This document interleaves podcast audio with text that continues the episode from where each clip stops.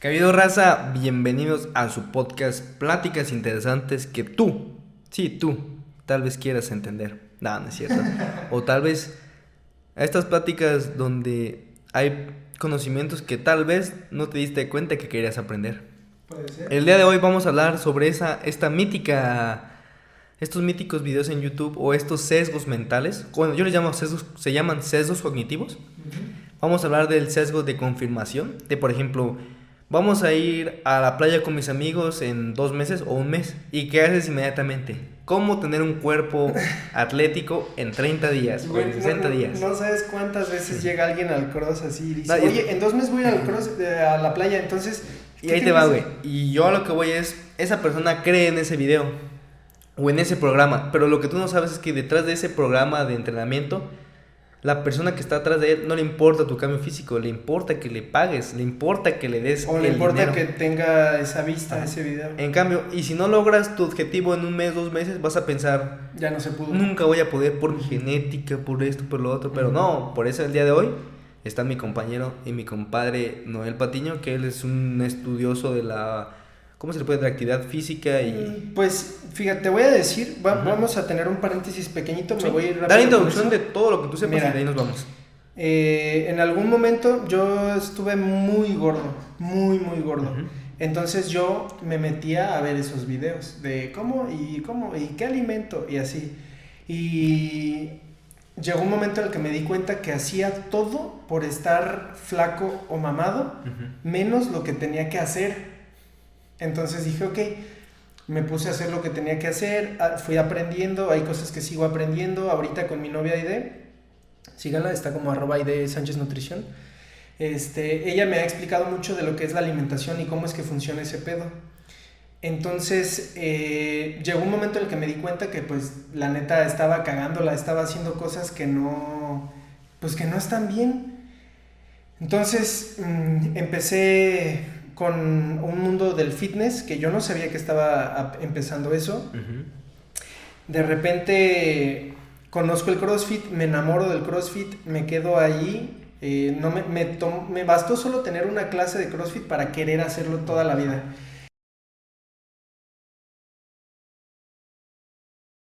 Entonces, este, de ahí pasó algo por cuestiones, eh, empecé a trabajar en un CrossFit, después me, me salí de ahí y pues tuve la oportunidad de abrir uno y de ahí aprendí lo que es un negocio, ahí está, no olviden ir al cross. Cross Training Morelia.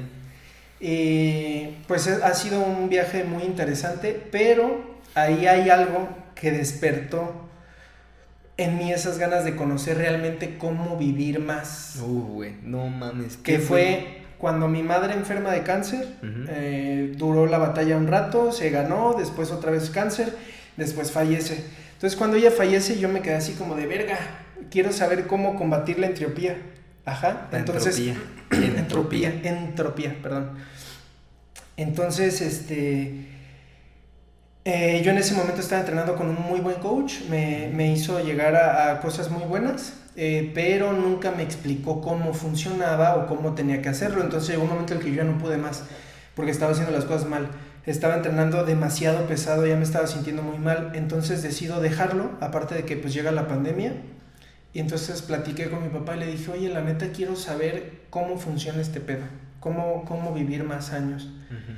Entonces mm, le pregunto a ese coach y di con el curso de OPEX, que ya conocía los de OPEX, pero pues la neta está en una lana, de hecho todavía no lo acabo de pagar.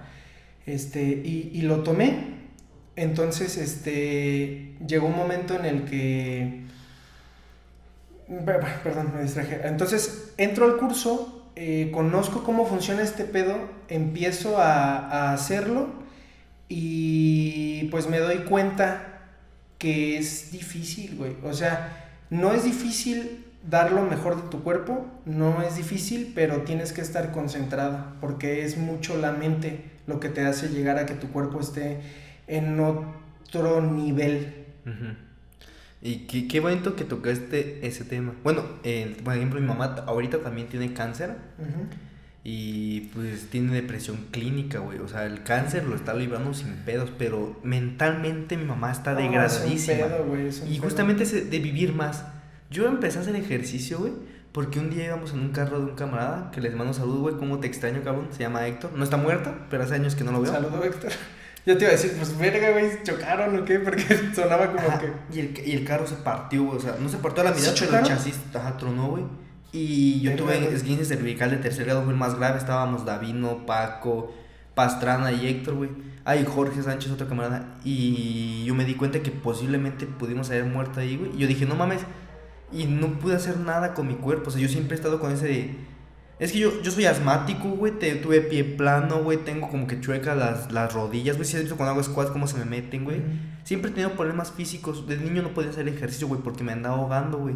Con el pie plano era imposible salir a correr, güey. Y yo pues, siempre dije, no, pues yo soy una. Yo estoy mal hecho. No puedo hacer ejercicio. Y después de ahí dije, no mames, ¿cómo voy a.? que-?" Ah, el Paco ya estaba haciendo crossfit. Y dije, no mames, estas personas hacen cosas maravillosas con su cuerpo. Y yo estuve a punto de morirme, güey, ahí. O sea, yo en ese momento. Y de ahí empecé a salir a correr, güey, a hacer ejercicio. Yo siempre lo que he querido con mi cuerpo es que sea funcional.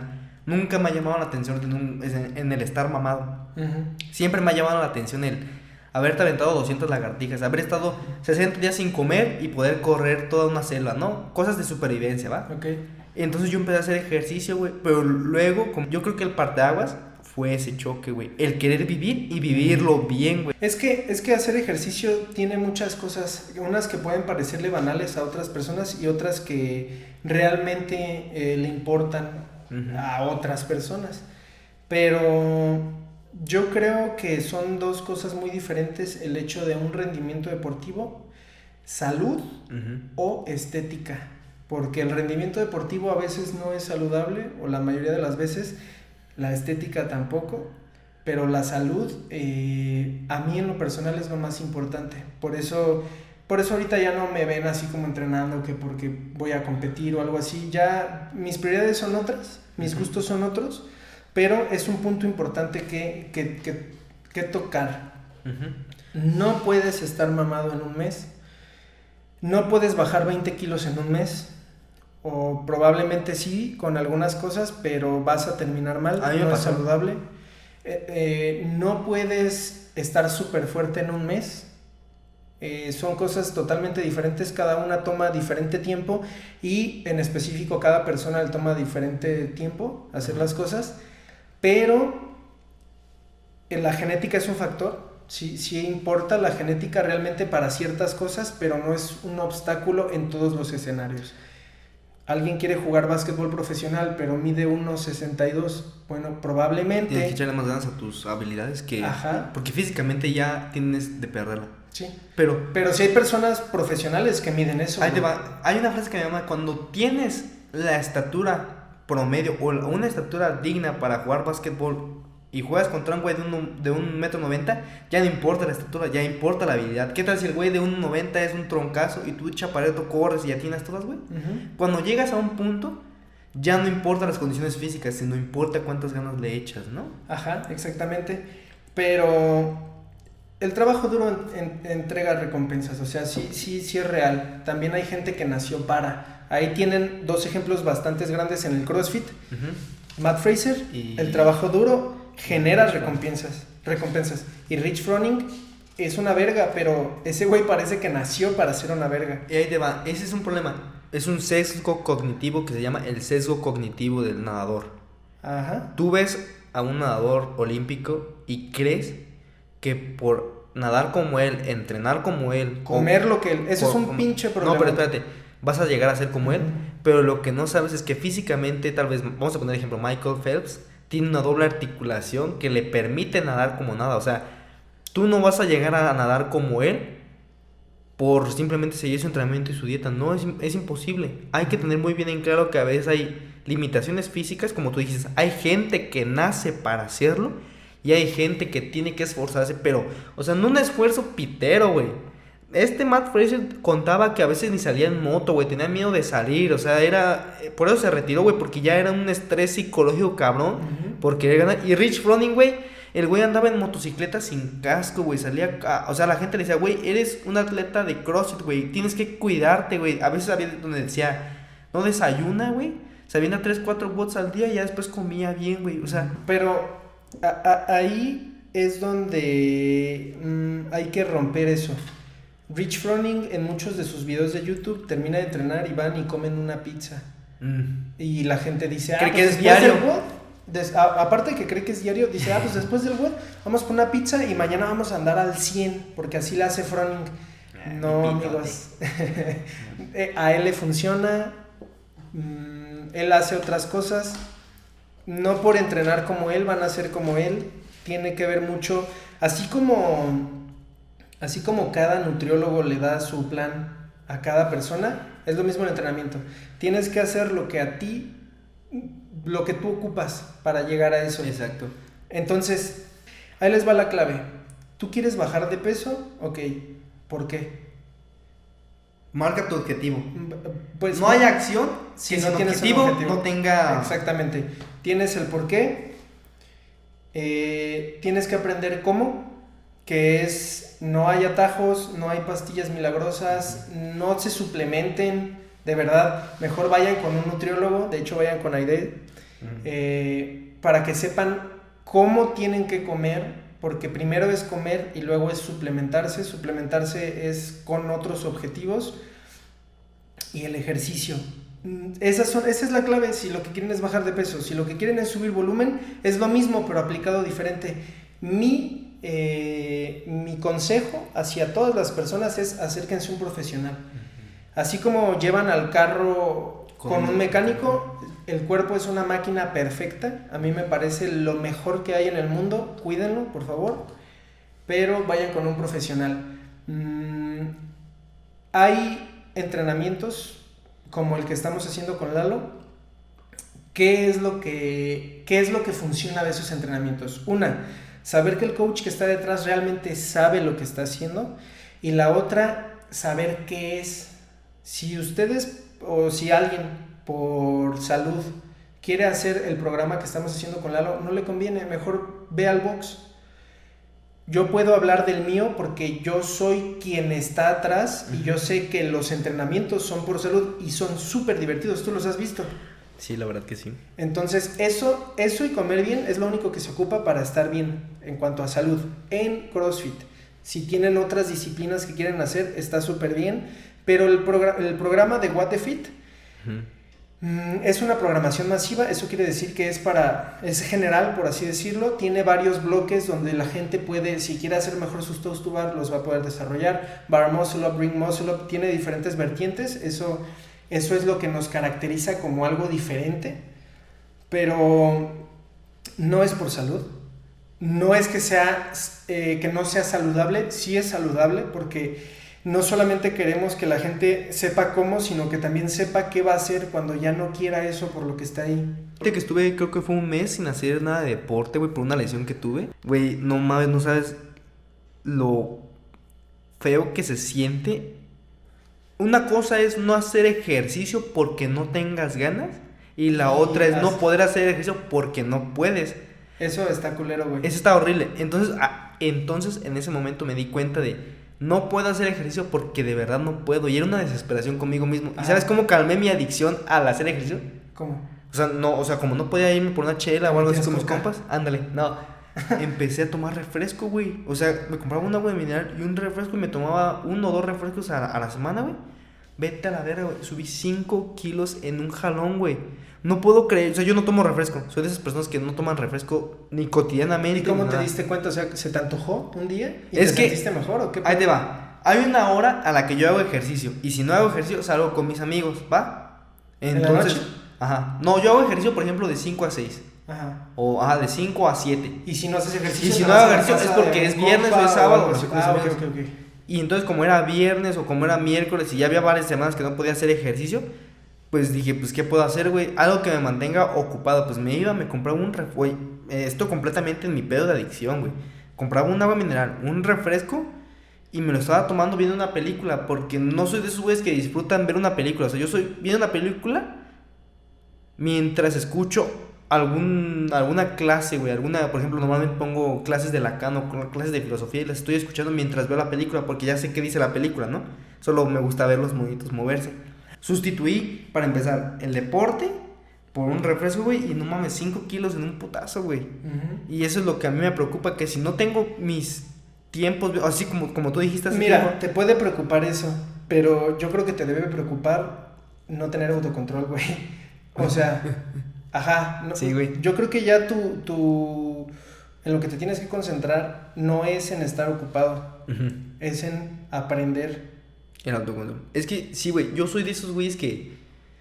Cuando yo... yo Es, es- mi- es que eres demasiado multitask, güey. Necesitas hacer muchas cosas a la vez, Es güey. que mi, mi pedo, por ejemplo, de ahorita que yo empecé mi podcast, era Ajá. porque iba a estar de vacaciones y iba a estar ocioso. Pero me metí a un curso, güey, Ujú. para no estar ocioso. Entonces, por ejemplo, a mí me gusta estar... le- Cuando voy a leer, leo. Y me concentro 100% en leer. Para hacer el aseo, güey, tengo que poner algo. Algo que escuchar, güey. Y ahí te va. Mi análisis es. Mi estúpido análisis psicoanalítico es. No me gusta estar solo. Entonces lo que hago es un ruido para no sentirme solo. Ese es, según yo. Tal vez si fuera con un psicólogo me diría, no, es otro pedo. Ajá. ¿Y sabes por qué los.? Yo tengo una teoría de por qué el podcast creció en esta cuarentena. Porque el ser humano, por naturaleza, tiene que estar en manada, tiene que estar con su comunidad. Entonces, ¿qué pasa cuando una persona deja de frecuentar a sus amigos y deja de platicar con ellos? Pues si tú escuchas una plática de personas, te sientes tal vez dentro de la plática y tú en tu mente hablas y Eso- por eso, se eso- hicieron famosos en esta cuarentena. Mira, a- aparte también tiene mucho que ver, bueno, o, o creo que es muy asertiva, es Ujú. asertiva, acertada, no sé cómo Ujú. decirlo, tu teoría, porque tienen más impacto los podcasts que no es nada más una persona hablando, güey. Son, cuando son dos. Son dos o más. De hecho, cuando son más, tiene más impacto. Entonces, sí, a mí me pasa lo mismo. Yo, güey, desde hace años, mi papá tiene dos años diciéndome, haz un podcast. Todavía ni siquiera tenían este impacto, güey. Si yo le hubiera No, hecho en caso, 2018 eran ahorita, güey, ahorita yo estaría en otro lugar. Pero bueno, está bien. Todo, La- todo a su tiempo. Todo a su no, tiempo. Existen, no existen otras realidades. Sí, y ahorita yo lo estoy disfrutando mucho lo que estoy haciendo. Pero mm, yo todo el tiempo tengo algo, güey. Si no está en la tele, está en mi celular. Y- sí, yo también, yo también llegué a la, a la conclusión de que no me gusta estar solo. Que de hecho no me gusta estar solo. Pero siento que ahí entra también ir con un profesional a que te diga qué chingadas te pasa. Sí, sí, sí, güey. Yo, sí, güey, es que tal vez no es que no esté solo, güey. O sea, porque a mí me mama estar en mi cuarto sin presencia física de una persona. Ajá. Pero eh, una presencia auditiva. Pero una ahí. presencia fantasma, ¿qué pedo? Ah, la verga. Yo no, nunca le dije a tu carnal que mi mamá me gustan mucho las me gustan mucho las películas de terror, pero que hablan de demonios, güey. Están Me chidas, mama, güey, porque ¿sabes cuál es la emoción más fuerte del ser humano? ¿Cuál? Es el miedo, güey. ¿Por qué te causa mayor miedo? ¿Qué? Lo desconocido. Ok. ¿Por qué crees que es ese miedo a la muerte? Porque no sabes qué Completamente desconocido. Güey, eh, hace, hace poquito tuve un pedo. Yo pensaba, así yo me imaginaba, o que, que, que moría mi papá así y me, me ponía mal, güey. Me decía, ¿Soñabas? No, no, no soñaba, lo Ah. imaginaba y, y necesitaba otra cosa, güey. Necesitaba, no sé, poner algo o así porque me empezaba a dar un ataque de ansiedad. Y luego empecé a decir, y es que cuando a mí me cargue la verga. Mm. Y yo cerraba los ojos y decía, no, y el día que ya, o sea, voy a cerrar los ojos y ya, Ya no va a haber nada. y, güey, empecé a tener unas crisis así de, de angustia, culeras, güey. Culeras, hasta que lo platiqué con mi papá. Le dije, oye, fíjate que hace un tiempo, pues yo tenía miedo de. Pues te- o tengo, todavía tengo el miedo de que muera. Me da, me da mucho pánico. Sí. Pero, este. Pues le platiqué y luego le dije lo, lo, lo mío. Y pues tuvimos ahí una charla y, y de repente lo siento, de repente siento como ese miedo.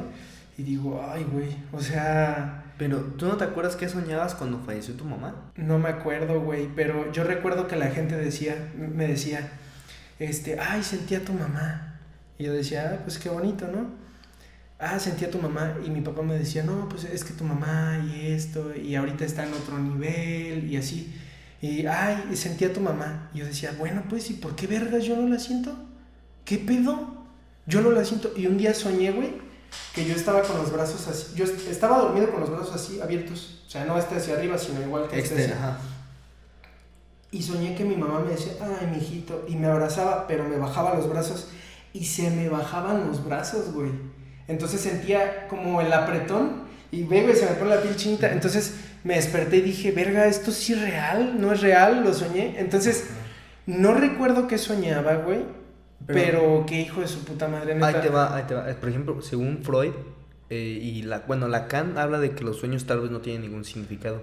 Pero Freud siempre te dice que un sueño, o que los sueños es el cumplimiento de un deseo del inconsciente. Sí. Entonces, cuando la gente. Mi papá es un terapeuta súper freudiano. ¿Es psicoanalítico freudiano? Sí. Entonces, eh, eso, eso fue lo que me dijo cuando hablamos. Y dijo: Pues es que, o sea, vamos a empezar desde el principio. Cuando tú sueñas que yo me muero, yo no me estoy muriendo, hijo. Esa es. Tú te mueres. Lo que estás soñando es que tú te mueres. No necesariamente que tú te mueres, pero quien se muere eres tú. Sí, güey, porque, porque ¿sabes qué? Eh, Lacan, bueno, no es cierto, ¿es, ¿es Hegel o es Lacan? No me acuerdo es, es, esta historia del esclavo y el maestro. O el maestro y. Digo, el, maestro y el alumno. El profe que me lo explicó es así, pero la realidad es el, es el amo y el esclavo. Ajá. Yo no soy esclavo si no tengo un amo. Yo no soy hijo si, no, tengo, un padre. Entonces, si mi padre muere, yo ya no soy hijo, güey. Ajá. O sea, nosotros nos significamos en el otro.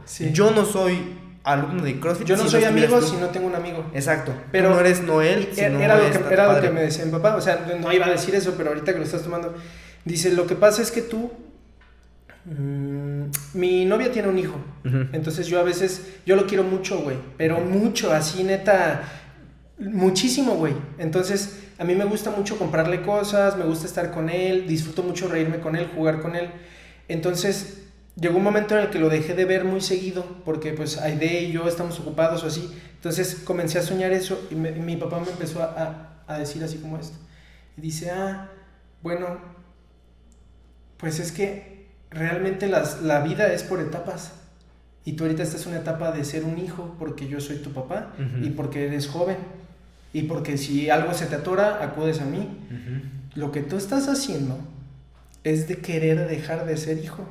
Y dar el siguiente paso. Dar el siguiente paso, pero tienes que entender que ese miedo, e, ese miedo es de matarme, o sea, tú me estás matando, pero no físicamente. para tú ya no ser hijo. Ajá, pero no físicamente, lo que tú estás queriendo es dejar de ser hijo. Entonces ahí fue como, ok. Sí, güey. Y, y, y es como, se ha bajado esa ansiedad. Sí, exacto. Es que mucha gente cree que en los sueños se tienen que traducir literalmente, pero no. Una vez soñé que se me cayó un diente y fui con la dentista porque me tocaba, güey. El día anterior soñé, entonces le dije, no manches, qué curioso, hoy estoy aquí. Y ayer soñé que se me cayó un diente y dice, ah, ten cuidado. ¿Por qué? Cuando sueñas que se te cae un diente, es, va a morir alguien de tu familia. y yo ah, le, dije, le dije, no manches, ¿quién, te dijo eso? Y me dice, así lo queremos en mi familia. Le dije, pues pinche creencia culera. Yo tengo una fijación muy cabrona con los dientes. Yo sueño mucho que se me caen los dientes. Ajá. Pero, y he notado que en las niñas o en las mujeres que me gustan, la sonrisa tiene mucho, pero mucho, mucho que ¿Por eso te gustó? Sí. No, pero ahí te va. Justamente eso que estás diciendo. Mucha gente cree que el sueño se tiene que traducir literalmente. Por ejemplo, yo una vez soñé. Todos los sueños tienen significado. No todos. No, sí. ¿Sí? Sí. Bueno, mira, depende de, de, de, qué psicoanalista tomes. Según ah, Freud, algunos sí. Pero por ejemplo en Lacan a veces te dice que ah, vamos a encontrar un significado en, es que, que, tal vez no hay. Vamos a y hay que ver la palabra. Déjame, déjame meter un, paréntesis. No se te olvide lo que estoy diciendo para no desviarnos. Pero ahí te va. Cuando un bebé sueña, está introyectando las cosas. O sea, si alguien, si conoció a alguien en el sueño, lo introyecta. O sea, es donde comprende que hay alguien más. Entonces, por eso dicen eso. Hay sueños que tienen el significado de qué es lo que estás soñando y hay sueños que te introyectan ah, personas, actividades, sentimientos. Es que, por ejemplo, es que el, el, el la narrativa. No soy, no soy psicólogo, si la estoy cagando, está bien, pueden decirlo. sí, estamos hablando directamente desde la ignorancia, pues. cosas, que, cosas que hemos escuchado o leído o así, pero no somos profesionales en esto, no lo tomen literal. Y ahí te va. De hecho, no tomen literal nada de los que estamos diciendo. Hay algo que me gusta, es que Lacan nos dice que el sueño per se, la narrativa del sueño, no necesariamente, no necesariamente tiene un significado, sino a veces el lenguaje. Es que Lacan habla, usa mucho el lenguaje para explicar el psicoanálisis, güey. Por ejemplo, hay un ejemplo muy claro que lo dice este profe, es un profe argentino, que dice que tenía un paciente y que él iba a ser padre y soñó que su padre o que alguien, no me acuerdo, le daba una empanada y en el discurso empezaron a platicar y dicen, no, es que mi padre nunca me dio cariño, no era muy atento, era un padre muy frío y acá y acá. Y cuando el profe le dice, no, pues muy... ¿Y la empanada qué significará? Y él dice, no, pues no sé, pues muy fácil, es una- un juego de palabras. En pa, nada. En mi padre no hay nada. En mi padre no había nada. Y él, y ese era su miedo de que él, como padre, fuera a fracasar. Y eso es lo que dice Lacan, el lenguaje dice mucho. Tengo, tengo un amigo que hace poco soñó con una chava que hace tiempo no la veía. La chava se llama. Si digo su apellido, van a saber quién es, pero el apellido de la chava, tal cual, era de una empresa de piezas biomecánicas, güey. Ah, ya, Melissa Bimbo. No mames, ¿no? Mi camarada soñó que él era boxeador, güey.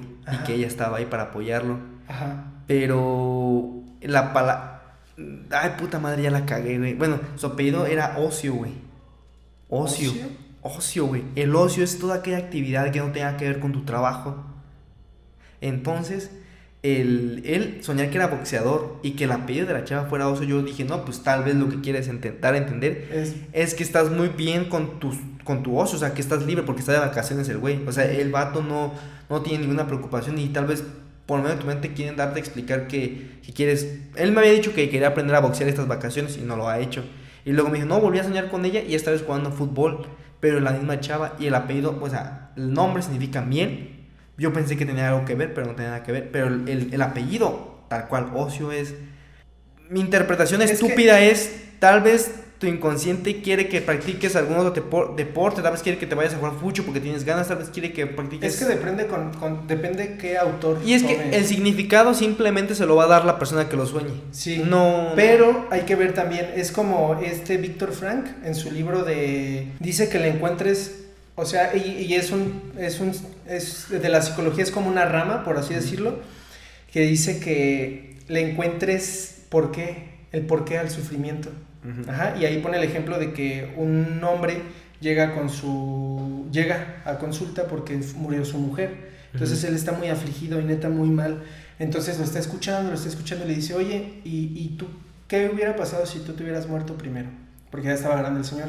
Dice, no, pues ella no podría porque yo le llevo la comida, yo le de esto, yo le aquello, yo esto. Y dice, ¿y no crees que por eso murió ella primero? O sea, ¿no crees que, pues bueno, o sea, eh, la falta es muy grande, pero probablemente por algo, o sea, ¿no crees que sea bueno que ella haya muerto primero? Y pues el Señor le encuentra ese significado como de, ok, tengo una pérdida muy grande, murió alguien que yo quería mucho, pero bueno, por lo menos ella no tuvo que vivir mi pérdida. Ajá. Entonces, mm, yo pienso que es lo mismo con los sueños. Si tú no vas con alguien que te diga, ¿sabes qué? Alguien experto. esto soñaste, este puede ser una interpretación. Ujú. Digo una porque depende el autor con el que te vayas. Ajá. Espérate, güey. Eh, Yo, Ajá. yo tuve un sueño bien cabrón y se lo pregunté a, a- a- a mi amigo, a una chava con la que estuve saliendo que era, pero muy cercana a mí y a una psicoanalista, güey. Ajá. Mi sueño era que yo tenía una rata, güey. Una ratita, una ratita blanca, güey. Yo todavía me acuerdo de ese sueño y me da ternura porque yo quería mucho esa rata, güey. Pero tenía que dejarla ir o tirarla porque a mi mamá no le gustan las ratas. Entonces dije, no, si mi mamá me ve con la rata, me va a regañar, me va, la va a matar, le va a hacer a mi rata. Y lo que yo hacía es la, la quería aventar al patio de atrás, donde yo tengo una coladera, donde ese patio de atrás es el patio de servicio, no sé cómo decir, el patio de atrás. Ujú. Y ahí le iba a dejar para que se fuera mi ratita, güey. Y atrás había un puto gato gris, güey, gordo, güey, que se quería, que quería matar a mi rata, güey. Y no mames que la agarro y que la cargo y que me voy con ella a la calle, güey. Baja mi mamá me dice, ¿qué pasa? Le dice, no, pues que hay un gato que quiere matar a mi rata. Y pues supuestamente mi mamá iba a sacar el gato para yo dejar ir a mi rata. Entonces yo salgo afuera, güey. Yo estaba llorando, abrazando a mi rata porque no quería que la mataran, güey. De repente se me acercaba un perrito, güey. Chiquito, un, no más o menos como los que tengo yo, güey. Mediano. Y pensé que le quería hacer daño a mi rata, güey. Lo volteé a ver y se me queda viendo el perro nada más y se me sentó a un lado. No sé, a ver, dame Mira. una interpretación tuya y luego te voy a decir lo que me dijeron. Yo, yo lo interpretaría de la siguiente forma. Tú te estás soñando a ti mismo. Tú eres la rata, tú eres tu mamá, tú eres el gato y tú eres el perro. Ajá. Entonces, tú te estás O sea, tú eres bien freudiano porque tú eres Sí, super, sí, sí, super yo, güey, sí, sí, sí. Sí. Tú eres la rata y tú te estás cuidando. Tú no quieres que le pase nada, pero la quieres dejar ir. ¿Qué quieres dejar ir? Ese sería, ¿no? Tú eres el gato ¿por qué te quieres, pues no matar, pero sí suprimir? Tú eres tu mamá, ¿por qué tienes conflicto contigo mismo, de ti mismo? Si me explico, yo le daría una interpretación más o menos de ahí, poder irlo platicando y ver cómo darle un significado a ese sueño. Porque para mí, o sea, yo soy súper freudiano en, en eso de los sueños. Ajá. Y pues para mí eres primero, le, primero le dije a un amigo que es muy cercano a mí, me dijo, ah, güey, pues es que es una conducta que, que, que tal vez quieres, que tal vez muestras, pero todos los demás lo, desaprueban, güey. Y el perro es gente que crees que te va a hacer daño, pero al chile a la gente le vale verga. Así me lo dijo él porque mi compa es bien directo. Luego se lo pregunté a la psicoanalista. Y me dijo, pues hay que tener mucho cuidado porque esa rata significa algo muy tuyo, muy dentro de ti. Podría ser ego, así lo dijo. Dije, puta madre, ¿por qué? Pues puedes dejar, sí, sí, ah, pero sigue siendo tuyo, güey. dice, puta madre, ¿por qué tocan otra vez el ego? Y me dice, y tal vez el querer soltar es como una desaprobación, el gato de ti mismo, porque te gusta ser egocentrista. Y al final es, te das cuenta de que la persona en la que más confías o que desconfías, no tienes por qué desconfiar, no tienes que confiar con, de ellos. Eso me dijo ella. Y luego se lo dije a esta chava, güey, que pues, es una chava que conozco hace tiempo y acá. Y también tocó el ego. Dijo, es, es, que ese es tu ego. Y ya te había dicho tú que últimamente te he, notado, muy egocéntrico. Y yo me emputaba porque decía, no mames, ¿cómo vergas voy a ser yo egocéntrico si yo soy una verga? O sea, güey, así tal cual me lo dije a mí mismo. Vergas, yo soy bien una verga, güey, yo soy humilde, güey, yo soy chingón en todo lo que hago. Y dije, no mames, güey, se me está subiendo, güey. Se me estaba subiendo en el sentido de que no sé qué. Una chava me dijo que era muy. E, que sentía que era muy egocéntrico. Una chava que acaba de conocer. Dije, güey, ¿tú qué vas a saber? Tú no me conoces. Pero se me estaba subiendo porque estaba llevando. En mi carrera estaba llevando materias muy cabronas, güey. Empezaba a leer sobre termodinámica, principios hamiltonianos, güey. Mecanismos. O sea, yo empezaba a entender cosas bien cabronas matemáticamente y se me estaba subiendo bien cabrón. Decía güey, yo ya sé cómo funciona el puto universo, a mí me la pelan todos, ¿no? Y tuve ese sueño y fue cuando dije, no mames, pues ahí está, güey, tal cual, o sea, me estaba, se me estaba yendo el pedo, güey. Se me estaba, me estaba pensando a querer más, güey. A final de cuentas, o sea, si lo interpretas de una forma freudiana. Sí, tiene mucha razón, güey. Que ya, lo quería soltar, pero yo mismo no quería soltarlo, güey. No sé. Ajá. Y a la vez, tú mismo tenías miedo de ver que eres egocentrista. Entonces ahí está tu mamá, que tú no querías porque ella no quería la rata, pero a final de cuentas ella iba a quitar el gato. O sea, tú mismo ibas a decirte, ¿sabes qué?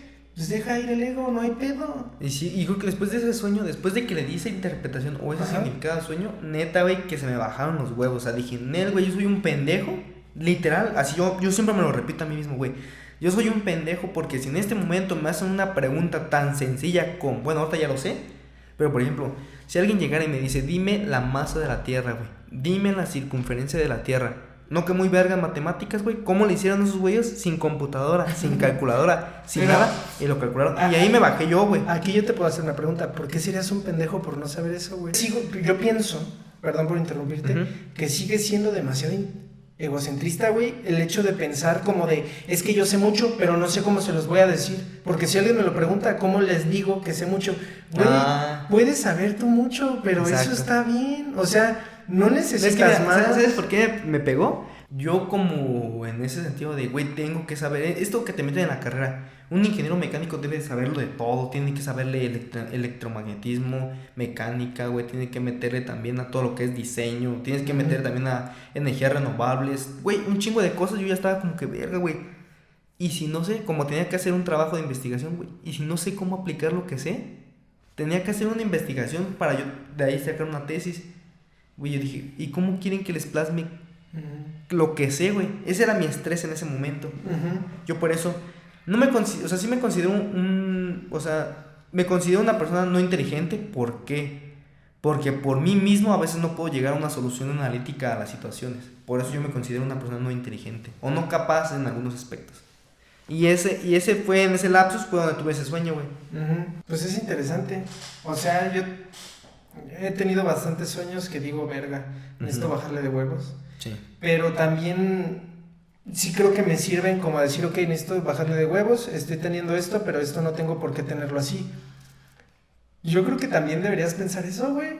O sea, nunca me di cuenta de dónde venía y dónde estaba, güey. Siempre me fijé en lo que no. Pero exactamente, Pero ¿no crees que también te hace falta eh, plantearte el objetivo? Porque es lo que estábamos diciendo Ajá. al principio. O Sin sea, objetivo no hay, no hay claridad. pero, pero tú quieres un muscle up y después cuando hagas uno vas a decir, verga, es que no me salen 10. Y Ujú. luego cuando hagas 10 vas a decir, verga, pero, Siempre va a haber un vacío. pero ¿qué Eso es quieres? claro. A ver, si tú quieres ¿Yo? trabajar en una fábrica, Ajá. ¿Para qué vergas quieres 10 bar muscle? O sea, no estoy diciendo que quieras trabajar en una fábrica, sino es un ejemplo, pues. Si tú quieres ser una riata en termodinámica, Ajá. ¿de qué vergas te sirven 10 bar muscle ups? O es sea, que ese es- mi problema no es tanto lograrlo, es tener el deseo de lograrlo, güey. Porque una vez logrado el objetivo, es más insatisfacción. Lacan lo dice, pues. el deseo no es el deseo, es el deseo de desear, güey. ujú. O sea, yo al desear el carro nuevo de lujo, güey, y ya tenerlo, güey, no me causa satisfacción. Lo que me causaba, eh, la dopamina tengo entendido que es la, la, la sustancia química que se segrega antes de la recompensa. Entonces, entre más incertidumbre haya de lograr el objetivo, más se segrega, más se segrega. Y al lograrlo, se acaba la dopamina, güey. Ya lo tuviste, ya se acabó la dopamina, ya no hay recompensa. Ese era mi problema. Y siento que esto de leer un poco de psicología, un poco de filosofía y todo esto me ayudó muchísimo a darme cuenta De que quieres. de que solamente me quería autosabotear, güey. Simplemente no estaba cómodo con lo que obtenía. Y quería siempre más. Ujú. Ahorita yo siento que estoy súper cómodo en salir a correr, güey, hacer sentadillas, hacer lagartijas, estudiar lo que estudio, güey. Ya no, ya no estoy buscando como algo más, güey. Con lo... Yo creo que siempre, siempre, siempre, siempre está bien querer ser mejor. Ujú. Mm, siempre. Pero hay veces en las que estás, eh, pienso que estás encarrilado hacia otro lado y necesitas enfocarte. Pero vuelvo a lo mismo, güey. Un profesional Es el siempre que te va a la sacar. opción. Sí. Y, y pues sí, güey. O sea, así sea querer bajar 10 kilos, querer dejar el alcohol, querer este, estar más fuerte. Sí, güey, mames. Siempre lo mejor va a ser un profesional. Ajá, güey. La verdad es que sí. Es, No. es, como, es como tener temperatura y tomarte un antibiótico, güey. O sea, ni siquiera sabes qué tienes, ni siquiera. Es, es lo mismo, güey. Siempre un profesional. Y sí, güey. No, no, no puedo creer cómo nos alargamos, güey. es que mira, la neta va muy de la mano. Queríamos Sí. hablar de ejercicio y terminamos hablando del por qué empezamos a hacer ejercicio, güey. Entonces la gente, pues, va antes de que empiece a hacer ejercicio, hay que marcar el por qué, porque si no vas a ir a ciegas, güey. Sí, Hacer sí, ejercicio sí. sin, sin, sin sentido, mejor marca el por qué. Aparte, es normal entender que, que a veces nos vamos a sentir mal. Iba a decir siempre, y ahí tiene que ver mi, mi inconsciente, güey. Probablemente siempre me siento mal. Sí. Pero bueno, eh, eh, siempre, siempre hay que tener en cuenta que a veces nos vamos a sentir mal, que a veces nos vamos a sentir bien, pero hay que saber lle- sobrellevar las cosas malas y las cosas buenas. A mí, si me pregunta, o sea, hay una, hay una frase de Schopenhauer que me, que me gusta que dice, vivir es sufrir. He estado leyendo mucho ahorita toda esa filosofía de Schopenhauer, Spinoza, este, filosofía muy, muy negativa, güey. Ujú. Y coincido con ellos, güey. El estar vivo es horrible, güey. Es sufrir, güey. Es mucho sufrimiento. La vida no es justa, es de lo peor. Pero ¿sabes qué te mantiene estar vivo, güey? Porque los pequeños rayos de felicidad o de placer, güey, son tan grandes, güey. que merece Que, la pena. ajá, que merecen la pena seguir sufriendo. O sea, la neta, güey, la vida es culera. La neta.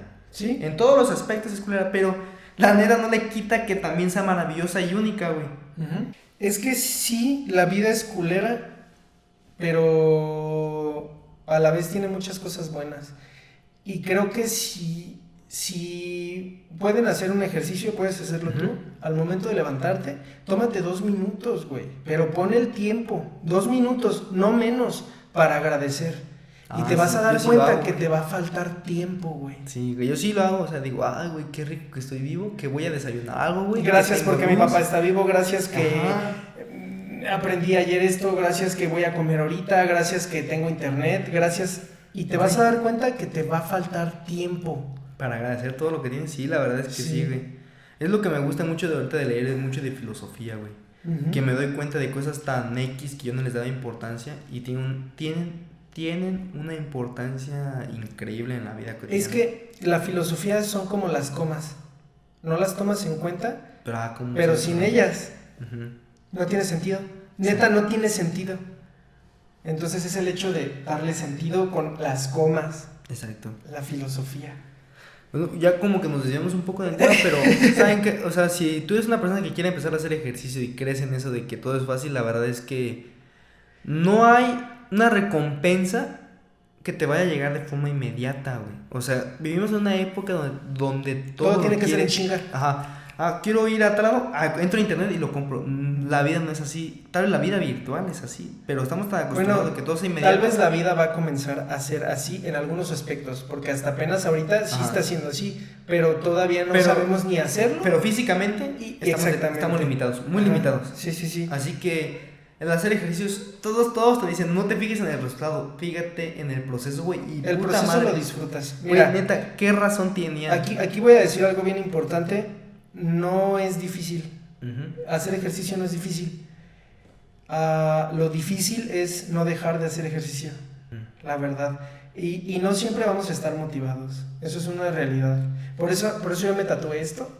Y a veces eh, me veo al espejo y digo, bueno, pues no se nota mucho la disciplina físicamente, pero lo, me lo tatué porque es algo que se practica. La disciplina es lo que te hace estar ahí y ahí, ahí, y de repente llega esa pequeña cosita que dices, ah, no mames, pues ya le voy a seguir, pues sí, ya, o sea, esto me pasó hoy, sale la disciplina, la disciplina, y de repente te motivas. Y, y- y te dan ganas de seguirlo haciendo y de repente ya no vas a estar motivado, pero la disciplina te va a hacer hacerlo. Sí, cuando no hay motivación, tiene que persi- per- persistir la disciplina. Y también, eh, ahorita que estás diciéndole a tu amigo, permítanse ser ociosos. El ocio es la madre del, de, del- de De las la filosofía, güey. De la filosofía, si, si todo el tiempo quieres estar ocupado, vas a... No vas a tener tiempos de ocio donde vas a ponerte a pensar, reflexionar, aprender cosas nuevas o decir, ah, pues tengo ganas de hacer esto. Hay, hay que saber ser ociosos. Sí, güey. Es muy padre, güey. No sabes lo difícil que es pensar, güey. Yo pensé que era una pendeja. Ah, sí, pensar es fácil, güey. No. Ahorita, ahorita llevo una materia que se llama diseño mecánico, güey. No sabes lo complicado que es pensar en diseñar, güey. Es un proceso creativo increíblemente complicado, güey. No sé cómo hay cosas tan cabronas existen ahorita, güey, que yo digo, güey, no las no, no me imagino un mundo sin ellas, pero tampoco me imagino, o sea, yo te diría, si viajo al pasado lo inventaría. ¿Cómo lo inventaría, güey? O sea, ¿cómo, cómo haría que surgiera la idea? ¿Me entiendes? El Sí. pensar, el sentarte a pensar en cosas que ya existen es fascinante, güey. A, a mí, a mí me gusta mucho la comedia y la mayoría del tiempo, de hecho he dejado de hacerlo porque a veces la forzo mucho y, y soy alguien cagante. Pero todo el tiempo quiero, quiero como, escucho algo y quiero tener como un remate que decir. y Para que sea chistoso o algo así. Ajá, Sí, güey. pero ay, y me gusta hacer así, me gusta mucho hacer reír a la gente, neta me encanta hacer reír a la gente, pero he- he aprendido que va a haber momentos y otros no, para no ser alguien tan pinche enfadoso. Ujú. Pero, este, es cansado, güey. O sea, neta, a veces yo termino muy cansado de estar pensando en ser chistoso. O a veces he querido tener chistes, güey. Y, y tengo varios. O sea, podría ahorita decirte ciertas cosas, necesitaría el contexto, o tendría que caminar. Pero hay cosas que yo te puedo decir, te voy a decir el remate y te vas a reír. Pero, güey, neta, ahí es donde digo, verga, es tan bello el stand-up. Y por eso digo que me gustaría. Porque te das cuenta que tienen una hora, güey. ¿Sabes hora la creatividad que No. hay detrás de tener una hora de decir pendejadas con sentido, güey? Este ejercicio que hacemos, güey, el simple hecho de hablar con claridad, con fundamentos, 15 minutos es complicadísimo, güey. Yo los primeros podcasts que grabé y así se me complicaba verbalizar un chingo mis ideas. Ahora imagínate, una persona que su objetivo es hacer que tú, este ciudadano promedio, individuo, te cause gracia uno de mis chistes, ha de ser lo más complicado del mundo, güey. Porque la comedia yo siento que no se aprende, güey. Es como de, tienes que tocar ciertas fibras para que sea gracioso, güey. Sí. No lo que es gracioso para ti, es gracioso Gracioso para, para todos, güey. Entonces, Pero- tiene pero- que ser muy grande. Es mágico, güey. Es, Es- mágico. Yo, sí. lo, yo lo he vivido, no como yo quisiera, pero es mágico. A mí me encanta hacer reír a la gente. Pero es difícil. Es muy complicado. Pues este podcast nos alargó chido, eh. Creo que hablamos de muchos temas. Sí, casi llegamos a una hora. La neta, mm, si están hasta ahorita en este momento escuchándonos, muchas gracias. Yo lo aprecio, no sé tú qué digas al respecto, pero yo aprecio mucho eso. Se acaban de dar cuenta que acaban de utilizar una hora de su vida para- escuchando hablar a dos individuos. Muchas gracias por si llegaron aquí y si no llegaron aquí, pues ni modo, así le adelantaron, pónganse a leer un poco más para que Para que no le adelanten. No, para que no adelanten. no, está chido, está chido. Si no escucharon esto hasta este punto, sí, sí, muchas gracias. Si tan siquiera tuvieron mm, la gracia de regalarnos una vista abriendo el video o el audio, lo que sea, muchas gracias. Este, esperamos seguir haciéndolo. Este va va a ser el primero de varios. Lo disfruté mucho.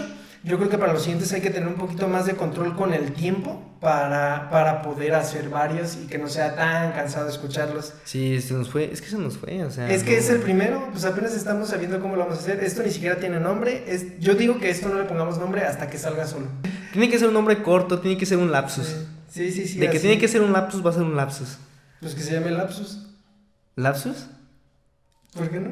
Bueno, podría decir. Pues sí, porque estas pláticas son lapsus, literal. O sea, estamos Sí. platicando de repente y te llega un lapsus de que, di- ay, ¿por qué dije esto? Y lo sigues, y lo sigues, y lo sigues. Y, o así, no sé cómo terminamos platicando de los sueños, simplemente por un lapsus, una palabra que dijimos y se nos fue. Sí. Puede ser un podcast lapsus. Sí. Pero, Los que me conocen saben para qué usaba la palabra lapsus. Luego te digo para qué. ok. Va, pues muchas gracias por escuchar esto. Eh, bueno, dice Gus que no lo hace por números. Eh, realmente yo tampoco, pero creo que nos ayudaría bastante a seguir haciéndolo mejor y crecer un poquito más si nos siguen en nuestras cuentas de Instagram. Eh, Gus está como Gus arroba. Gus No, como. ZRR. Pero, es- pues, es sale con Gus Rodríguez. Mira, Bueno. ¿sabes qué me importa más? Que un día estés en la calle o con uno de tus amigos y haya pasado. Y sabes que una vez escuché que hay un psicoanalista que se llama Lacan que decía que todo tiene significado por medio de la palabra, ¿no? Con Ah. eso tengo. Ok, que mencionan ok. algún día a Hegel o mencionan alguna vez a los sofistas, Aristóteles. Ok. Que una vez escuché un podcast que hablaban sobre un vato de filosofía y cosas así. O A- una vez a escuché hablar sobre la moralidad. Eso, eso para mí es más importante más que importante me den que- un follow. Ok, para mí es muy importante que se les haga menos esto, que les guste escucharlo, que estén lavando los trastes mientras escuchan esto, que vayan en el carro, que estemos mientras están haciendo ejercicio, no sé. Eh, si eso pasa en algún momento voy a ser muy feliz. Tampoco olviden seguir Que suba un Uber y estén escuchándolo. Ah, no mames, güey. me cago, güey. Ya cállate, güey. Síganme en mi Instagram como arroba noelpatierro y pues va a estar un episodio en, el- en su cuenta de Gus y el otro en la mía. Esperamos les haya gustado. ¿Y tienes algo más que decir? Pues sí, cuídense raza, pásensela bien y recuerden que no eres flojo, simplemente estás siguiendo el principio de Hamilton que dice que la materia, un cuerpo, simplemente va a seguir el camino que le lleve menos energía. Saludos. Saludos.